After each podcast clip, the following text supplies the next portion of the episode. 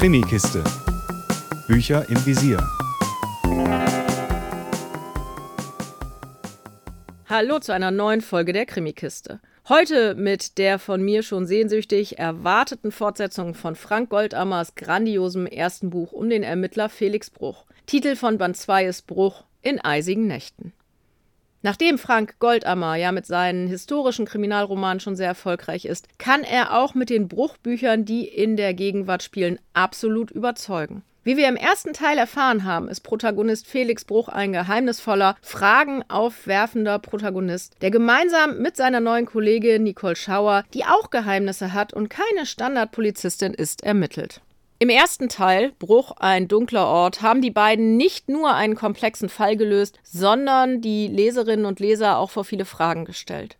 Wieso hat Bruch in seiner Wohnung einen Raum, den niemand betreten darf? Was nimmt er für Tabletten, die er auf seltsamen Wegen bekommt? Was ist das für ein Medikament und wo bezieht er das?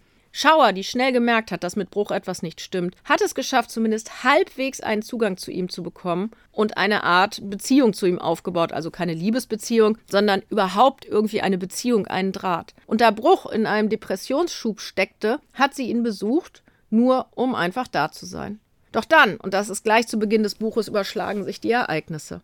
Im Revier wird der Chef der Mordkommission getötet. Der einzige, der Bruch noch irgendwie handeln konnte. Und da das nach Mord aussieht, gibt es natürlich eine Ermittlung. Und Bruch und Schauer werden zum Haus von Walter Juskat gerufen, der ermordet worden ist. Chef einer Controlling-Firma.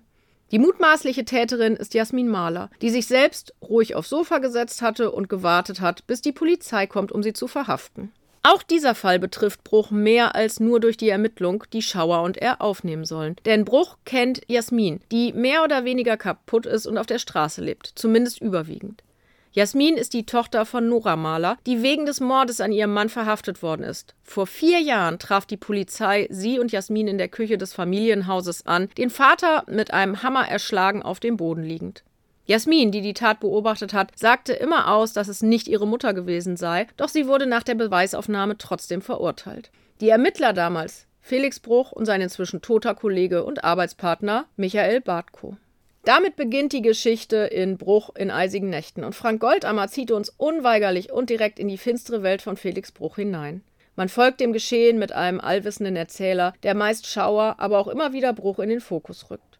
Schauer, die selbst mit sich und ihren Aggressionen zu kämpfen hat, versucht, Bruch zu verstehen und Ordnung in das düstere Chaos zu bringen.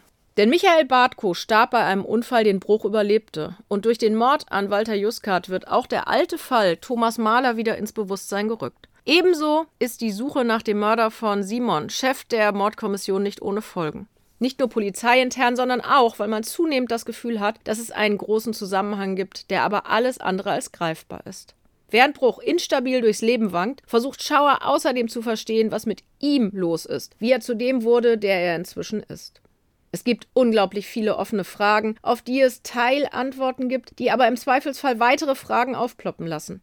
Welche Rolle spielt Jasmin Mahler? Ist die Jugendliche eine Mörderin? Was wird passieren, als der Fall ihres Vaters in Revision geht? Wer hat Simon und Juskat getötet? Was ist mit Bruch? Welche Medikamente nimmt er? Und was weiß er über den früheren Fall? Wie kam sein Kollege wirklich zu Tode? Und noch einiges mehr.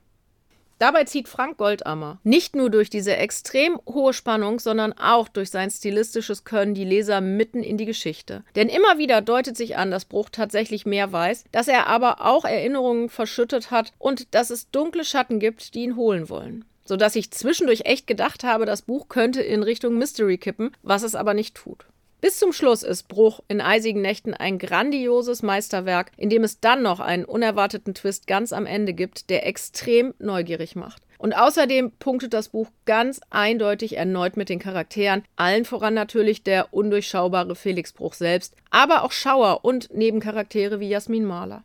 Sodass ich der Meinung bin, ihr müsst Bruch unbedingt lesen. Die Bücher und somit auch dieses sind einfach der absolute Wahnsinn. Mehr Infos unter www.krimikiste.com.